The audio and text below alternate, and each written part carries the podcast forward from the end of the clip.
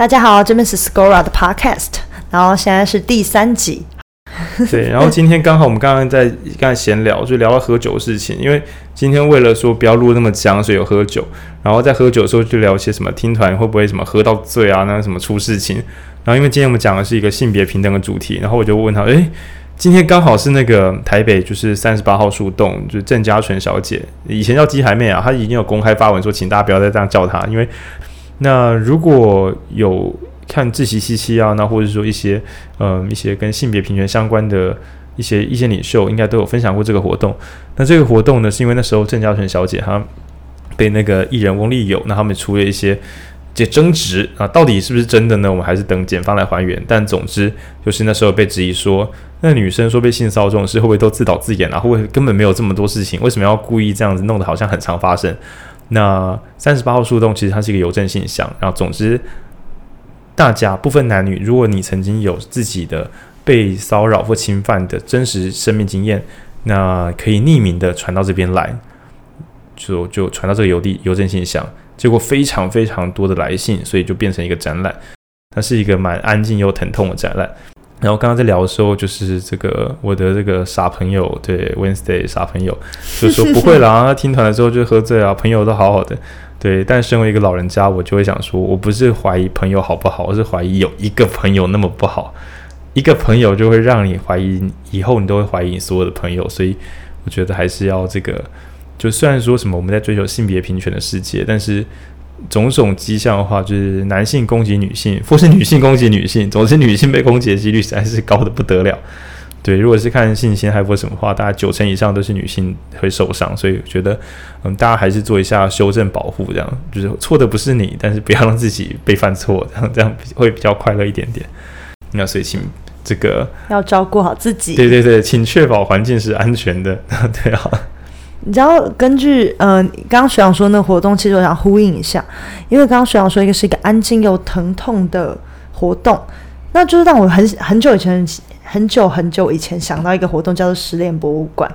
那里面也是一个很安静又很疼痛的活动。当然，彼时我就是个大学生，然后那个时候我就觉得说，哦，那就是别人的故事。然后这样说，在国外也有，就是也有一个博物，呃，也算是一个展览。但是我觉得那个展览就是更加疼痛，就是。你被性侵害当天穿的衣服，嗯，被展览出来，然后那些衣服都是正常衣服，maybe 就是牛仔裤啊，maybe 就是连身长裙。哎，不是说正常啊，这样讲应该是日常啊。日常，对，就是日常，一般就是不铺路的衣服。那我也想要分享一下，结果你你刚刚讲一讲，突然想起来，因为我一开始还斩钉截，你说没有，你看他们我没有我没有，我就在斩钉截铁，但后来发觉说其实，好，我要委婉的分享，而且这个这个经验大概就在去年。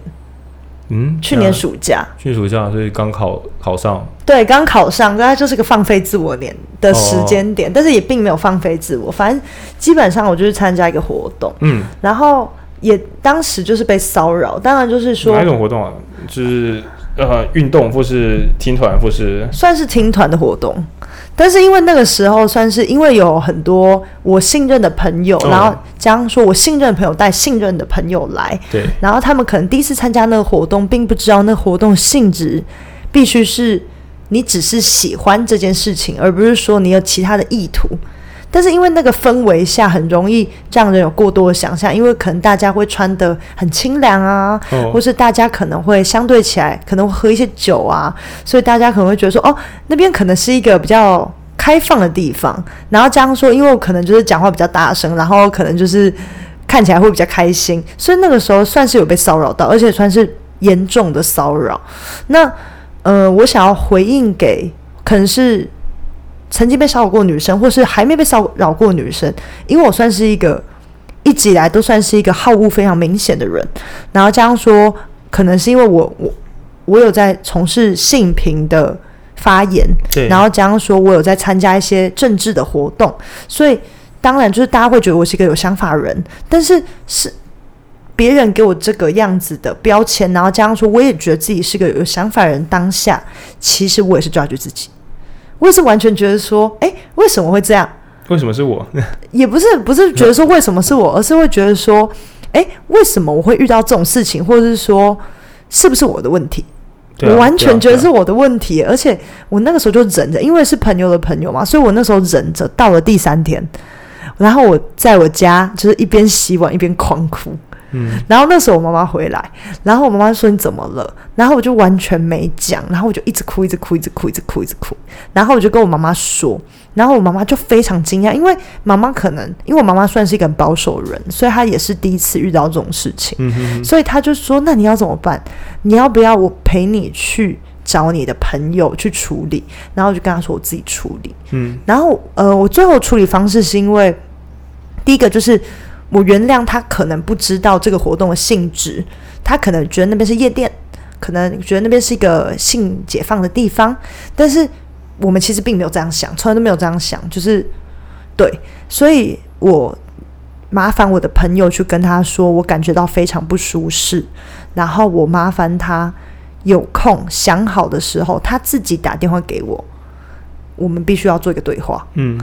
然后，因为其实我一开始，因为我的个性是比较属于没有办法跟人家吵架的人，所以我一开始原本想说就压下来，嗯，但是后来我发现说，你如果真的不去处理，你把它压下来，其实它会 会坏掉，会坏掉，对啊，第一个会坏掉，它可能会形成一个印记，然后加上说你没有处理，因为一直脑补下去，对，所以你必须你没有见到面对面也好，但是你必须做一个对话。嗯。然后我那个时候就很认真的讲，跟他说：“你这样子真的不 OK，然后你这样其实是会被抓去关的。但是是因为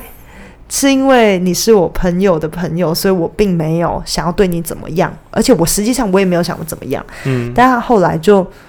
就真的跟我道歉啦。然后我觉得他自己，因为他好像本身个性也是一个木讷的人，他可能真的当时那时候腔掉，嗯所以他后来说我不知道让怎么样让你比较好，但是我希望就是我下次不会再犯，然后希望你可以原谅我。然后后来就渐渐放下。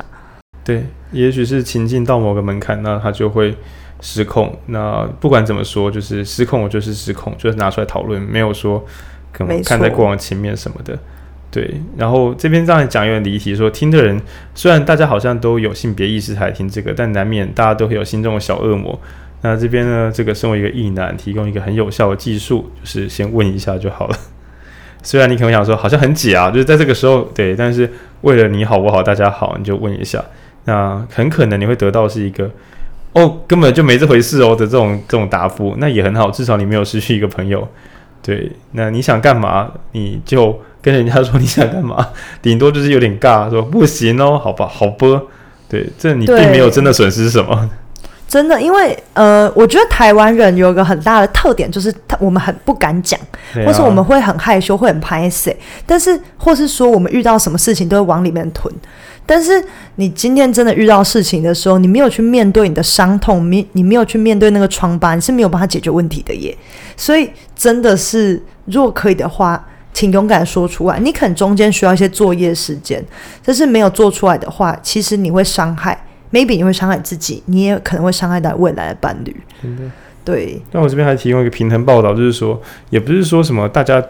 就你可以想，我们又又被人家弄受伤，然后我们还要去勇敢面对，怎么那么麻烦？嗯所以我们换个角度想，每个人都可以当一个好的巡巡逻守备员。一旦发现身边的人好像有要骚扰他人的意图，就大胆的帮人家阻断，对，功德一件。因为未必每个受害者都有办法做好完整的准备，去让自己站起来。那我们不妨帮人家就是提早截断，那或者是帮人家出一口气。那即使呢，我们一出手可能是打滑，就根本啊根本没这回事。但我我是考量说啊，就是不敢说出口的人太多了，真的就，就就你帮人家讲错，可能是尴尬一下，可是你忍着说，会不会是我看错？说不定对方就在你这个就是放手不管的情况下，慢慢的孤独的，就是沉掉下去，那你也会很内疚的。所以我是嗯抱着一个功利的想法，想说，我宁可我很尴尬，我也不要我很痛苦。没错。而且我要偷偷帮徐阳工商一下，就是今天我们是在影书店拍呃录制 podcast，但是影书店自己有个 podcast，要不要徐阳来替我们介绍一下？好，因为我们的我们是在北屯啊，台中北屯区，然后我们的邮递区号是四零六开头的，所以你上任何频道，你只要打四零六，然后你就会看到一个叫四零六台中市北屯区太原路三段，呃一百五十巷十五弄八号。之类的，反正常来国人？因为是我是我们这边的地址啊，嗯我知道所以你只要打四零六台中市，应该就可以看到我们的频道。然后那个就是这是我们的的 p o c k e t 然后每周会有读书会，然后我们上一周是第四十集，然后是对《晋级的巨人》做一个严重暴雷，所以还没有看完的，我们是看完漫画，然后决定来讨论，因为我觉得它跟很多很棒的经典都会有一些呼应。对，就是有兴趣的朋友也欢迎来听听看。我们每一集都是一小时的超高语速，对。那徐阳一开始为什么想要创 podcast？嗯，一开始的时候其实是出于信心跟恐惧，就是呃，去年的时候，Parks 已经开始红了，但很很多人在更久之前就已经耕耘过了。然后我从小到大，因为演讲比赛或是各种讲师经验，我一直觉得自己的口条跟声音应该是还过得去的。但是你越是有信心，你越是害怕，会不会其实你没有这个本事？就很就就是那种童年的才华很容易变成你最大的阴影，就你害怕，其实你会做不好。那但是人在长大嘛，就总不能够一直逃避这件事情。然后我又觉得，呃，如果口说是我自己喜欢的事情，那何不好好的，我们就放下我会不会这件这个想法，我就想我想要练习把它练会。那所以可以当做这个 p a r k a s 节目就是一个无穷无尽的练习。然后呃，读书会也是，因为那时候觉得书店。因为 p a c k a g e 分两个部分，一个是口条上的练习，那另外一个是想要把读的书记录下来。毕竟就像是读过的共笔一样，你放久了再回去看都觉得好陌生。然后我们读过很多经典，但我如果没有猜错，过三五周之后，因为我们一直读书嘛，嗯你就把前面都忘记。然后有录下来的好处是还有的复，还有一个复习的档案，而且你在录的时候，其实你算是重复他们自己复习的一个环节。自己读读书会再录一次，然后以后还可以重听，就有四次以上的复习机会。那大大的降低我对于这些知识的这个流失。那再加上借由我自己是借由口述来记忆，所以我讲出来的东西，我本身会记得比较熟一点点。嗯，对，所以综合来讲，可以说只是一个大型的练习工程。但是呢，这个练习工程偶尔还是会有一些听众给我们一些回馈，然后这些回馈都会成为一个很惊喜哎、对啊，就就，而且里面有一些人是我蛮喜欢、蛮厉害的人，然后，但我、哦。我不想炫耀说谁谁听我频道，我只是觉得有一些自己很很欣赏的强者也在听的时候，我就想说，好，我这集是为了录给那些我觉得很厉害的，不管是我的忠实听众，或是我觉得很厉害的人，那他们可能偶尔，也许是每八周、十二周才刚好听一次，但我希望人家上来听的时候都觉得，哎，自己也是蛮蛮厉害、蛮不错的。对，那我就会想说，有朝一日我会是专业工作者。我现在就是一直练习，才会等到那个有朝一日。对，就蛮单纯的，而且我很清楚录 p o d c a s t 的困难在哪里，就是一直录。哦，对啊，你会一直录诶，而且其实我完全可以理解，因为当初我想要创这 Scora Pocket，当然就是，其实我一开始真的初衷就是因为因为 Scora，嗯就是我爱这个组织，没错没错然后我想要办活动，所以我创这个 Podcast，但是我从来都没有想过说。因为其实我一开始只有想说要录一集这样子，然后想说哦，那下面的就是接班人可以自己再去录第二集、第三集这样子很难啦，你口条算好了，你要叫别人说录就录，没那么简单了。没没有，但因为我还没有找到接班人，就是我我以后的 考上后中的学弟妹，aloha。但是对因为我真的我真的录 podcast，我才发觉真有它的难处，因为我从小到大就自认为自己是一个会讲话、爱讲话的人，还还不错，其实还不错。但是我录 podcast 发觉自己超不会讲话的。不不会啦，我觉得是因为一开始的时候是耳机障碍，就听自己的声音会有一个严重的然后断层，不习惯。但是我大概戴着耳机录个十集、呃十集到二十集左右，我就觉得我已经可以预判我讲出来的声音在别人耳中听起来大概怎样。啊它、其实也不是别人耳中，就是我的我的耳机里的声音。对对对，所以我觉得对于，而且我我以前也觉得自己很会讲话，那录 podcast 会大幅矫正我的咬字、呼吸，然后还有赘字。嗯会对，因为我自己听自己的声音嘛，如果赘字太多，就会自己讲到有点烦，要到底在攻杀小。对，所以我觉得它对个人的修正也很有帮助。那更不要说。就是如果我平常自己听自己的频道的时候，也会想说，诶，这段这个讲的有点乱啊，或者啊，这个关键字讲的很好，这里够清楚、够好、够够精确，对，所以我觉得反而是一种练习，很很深层的练习。真的，我觉得真的是一个很深层的练习，因为我觉得我们应该讲话都有个模式，对或是说你遇到特定的人，你就会想要讲特定的话，但是你遇到这个人，如果你要跟他录十集的时候，你可能会开始生不出来。对对对，你就不能只靠本能，还是呃坏习惯要改掉，然后好的内容模式要能够有建立的方法，是是很扎实的口说练习。而且你还要特定去学习一些有的没的，你才能可以让自己的频道再更扎实一点吧。哦，对，哎，你说有的没的是技术面还是指内容面？内容面，哦，内容面的话，当然，因为我们是读书会，是还好一直有书可以读。嗯，对，没错。我自己会对于那种，因为通常主流是访谈，是因为每个人都有很多故事。没错。不然，如果你不是以访谈，还是要做功课。可是，如果不是访谈，又不是说书，你每周自己生凭空内容，你真的要很有生命经验的。这个我也觉得很很很了不起。对啊，所以呃，还有新闻啦，新闻也算是可以无限播报的东西。但是因为现在新闻网络上的新闻偏。偏菜，所以 我很难找到一个很确凿的来源，让我觉得这个新闻很有料。哎，哦，没有说 p a c k e 频道，就是比如像百灵国，它可能是使用把国际经文，然后做一个转播，对，然后或者古玩，它是把股市的现况，就是你跟着一个嗯现在的时代性一直变动的东西，然后做广播，可能比较会能够避免就是气化上的无力。嗯，对对，像我觉得像自自习西西也比较像是另外一种的新闻台，就是中中等速度的新闻台，它大概是以每一周里面有什么事情可以尽量播报，但应该还不至于到每天，因为每天的话可能真的要像就是每日就嗯比较像早上早安新闻的那那种那种频率才做得到。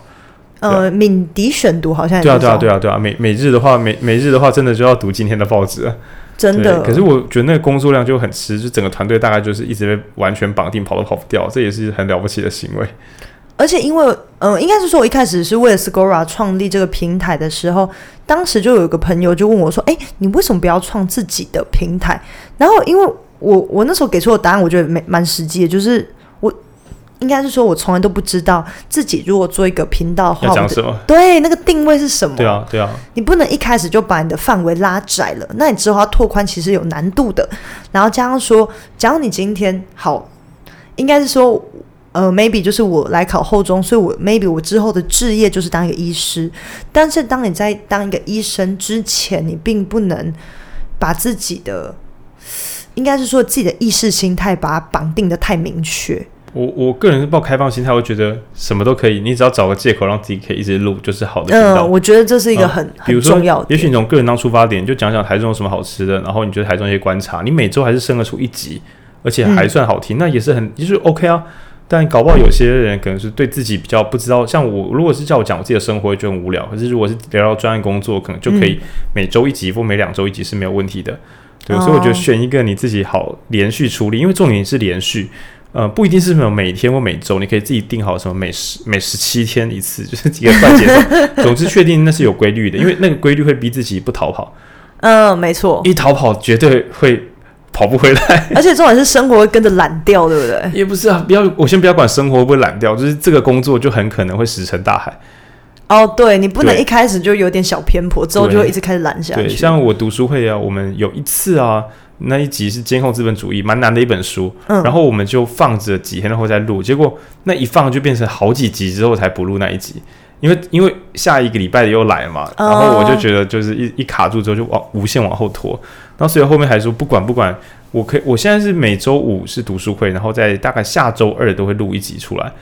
那给自己一点缓冲空间。就有时候读书会当晚实在好累，或六日还要工作，我们之前还有很恐怖的礼拜五晚上。读书会玩录到一两点，礼拜六早上是有工作又要出门，嘿嘿嘿。对对对，然后后来发现这样很可能工作的能力效能会低很多，而且这样很危险，所以就是改成就是嗯，礼拜五到礼拜二之间有录出来，然后礼拜二固定上架就好。就是有一个很认真的产出，哎，对，这蛮痛，可是啊，真的会学到东西，就是就是像重训或什么，就选一个有点难的东西，然后一直维持着。然后，这可能是在我们还不知道自己的方向的时候，先这样做会是最好的。但是我觉得这也很好，这其实默默成为一种自律的练习。哦，绝对会。而且主要还有看你挑东西有没有价值。像对我来讲，我觉得我挑每周读一本有一点点难度的书。那我每周其实最快乐的时间几乎都是读那一本书。读书的时候，所以像像我明天要导，我们读书要导行为，然后我现在大概只读完四成。但我现在还是觉得蛮蛮快乐，因为行为是什么？行为啊，行为能力，这是两大本，嗯，就 behavior。然后上半集我读完前三章，第一章讲的是那个下视球，就是直觉本能，嗯，然后第二章讲内分泌怎么影响你的身体，是。对，然后包括压力皮质醇，然后第三章讲是你记记忆，你的脑是怎么记住东西的，你的习惯是怎么建立起来的，然后第四章之后就开始讲各种小段落，比如说青春期是什么，然后你在子宫里面是怎么，就是开始分段的讲。那前三章非常巨大。那读完前三章之后，我就觉得，哎呦，我很期待把后面的东西读完，那他可以来讨论我们人是怎么样在这个世界上活下来的。对，然后在读这些书的时候，甚至连我在做其他领域的工作，都很多时候是拿这些书的内容来做一个支撑。嗯，我可以理解。对，我觉得这样很很幸福。所以找一件可以做久一点的事，然后这件事又帮得到你的日常生活，就是一个锻炼基本功的好时机。当其他人还在彷徨要做什么的时候，你已经不断的在小幅度成长，对吧、我觉得这很重要，而且我想问一下学长，嗯因为你为你今天想选择一个像 podcast 的形式，哦，作为你就是算是记录跟你在宣传的对的管道。读了这个系之后，当然就是要有个很明确的目标，就是我要考上 license，我想要成为一个好的医师，我可以处理好病人，然后做到我的相对位置。但是走到现在，我其实还是有一点点的彷徨，因为毕竟它不像西一样有一个完整路走，必须算是我们要有有点像是披荆斩棘，然后走出一条自己的路中医。很需要组装自己的道路，对，但是他也没有呃，我先讲一下中医这个组装有有被妖魔化之嫌，就是嗯很多我的同学其实也都是考完执照之后就找个诊所开始上班，存个两三年钱之后，觉得好像可以开业看看，嗯因为嗯，患者也多，然后就开始开业，就蛮普通的，其实没有什么酷炫故事跟什么苦难经验。那但是呢，现在因为 PGY 给大家很大的限制嘛，那此外呢，嗯、因为我觉得可能跟脸书的使用方法有有关，就是靠北差靠北中医嗯，对哦我都没在看，我怕那个那边负能量太强。蛮强的，因为嗯、这样说好了，到底有多少中医师会日子过得蛮快乐，又有赚到钱，然后一天到晚发文讲，就是这样说好了，除如果他顶级赚什么每月百万，他讲这个是想让自己被抢会被查税吗？那如果我们讲普通一点，他可能每周工作四天八整，然后月入二十万，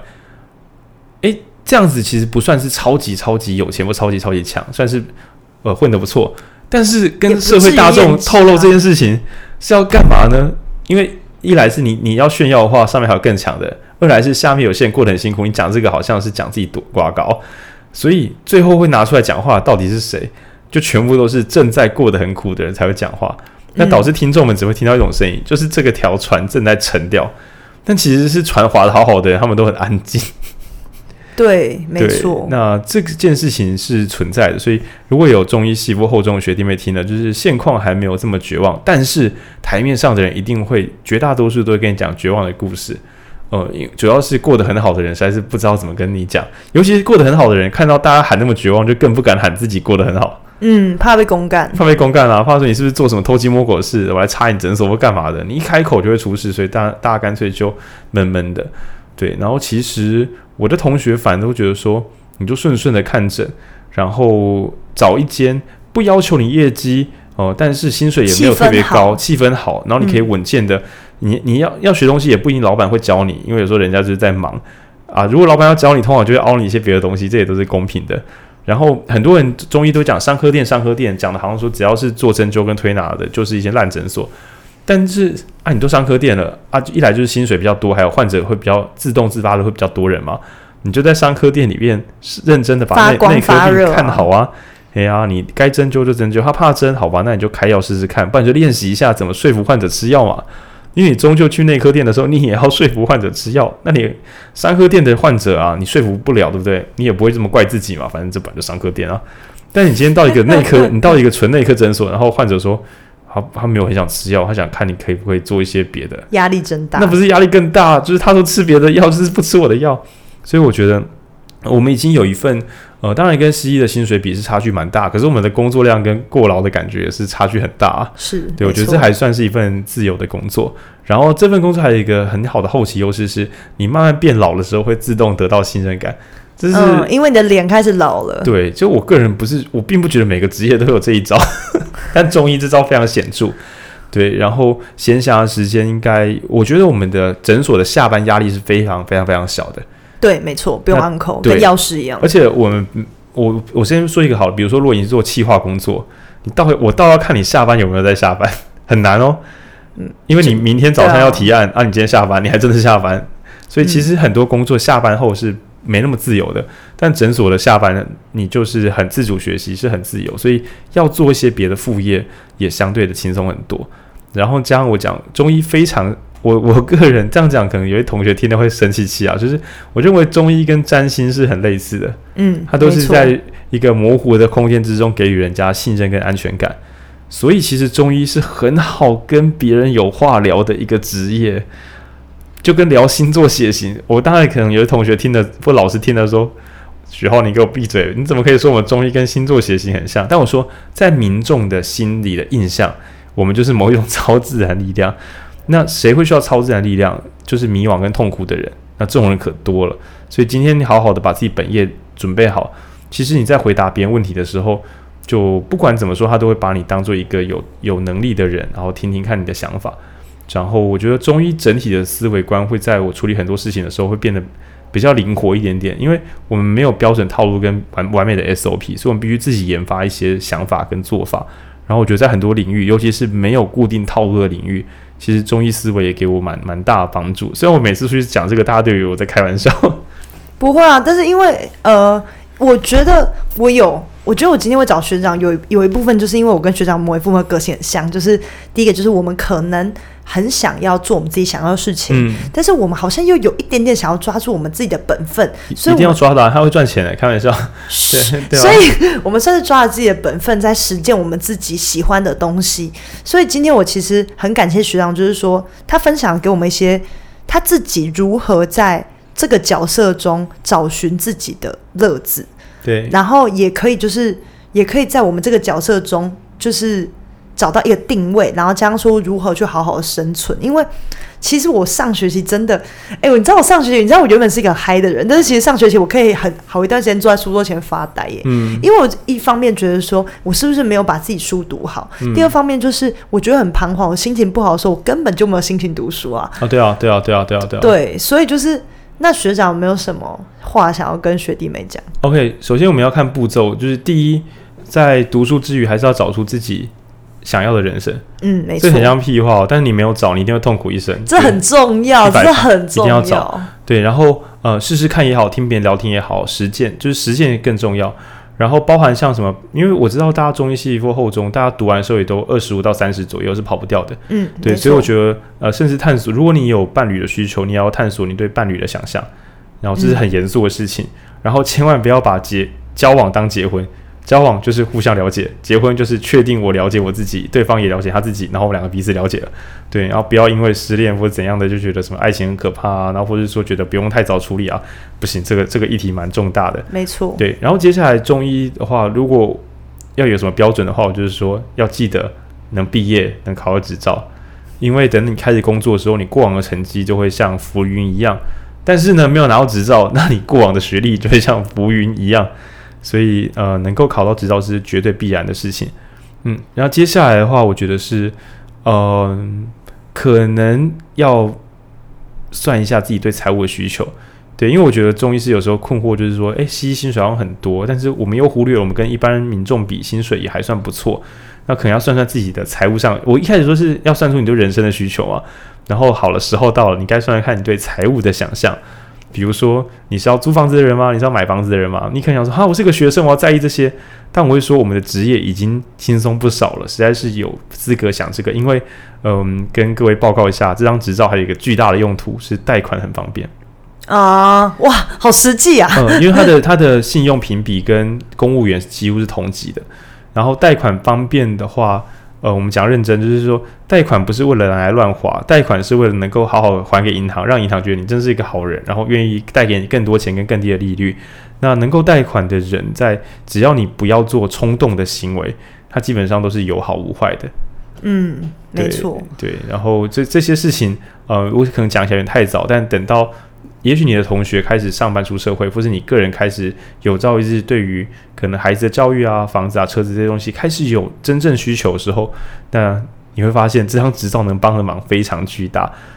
对，哇，今天学长真的带给我们就是除了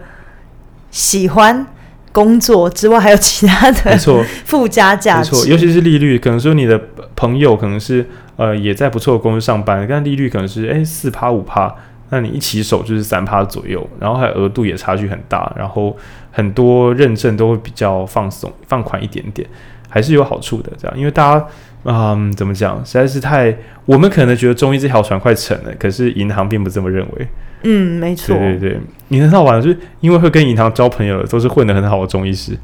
啊、以至于银行就以为中医界整个都没问题。没有啊，中医界没有问题啦，其实还好。对啊，然后就像很好玩是会跟银行往来的都是有资产配置的中医师，所以银行知道中医界状况不错，银行知道中医界是 OK 的，然后啊学弟妹知道中医界是靠北中医，就会觉得中医这条船要沉了。导致于真实世界会觉得中医混得很好，但我们的网络世界会以为中医这条船要沉了。那这两者都不是完美的答案，对，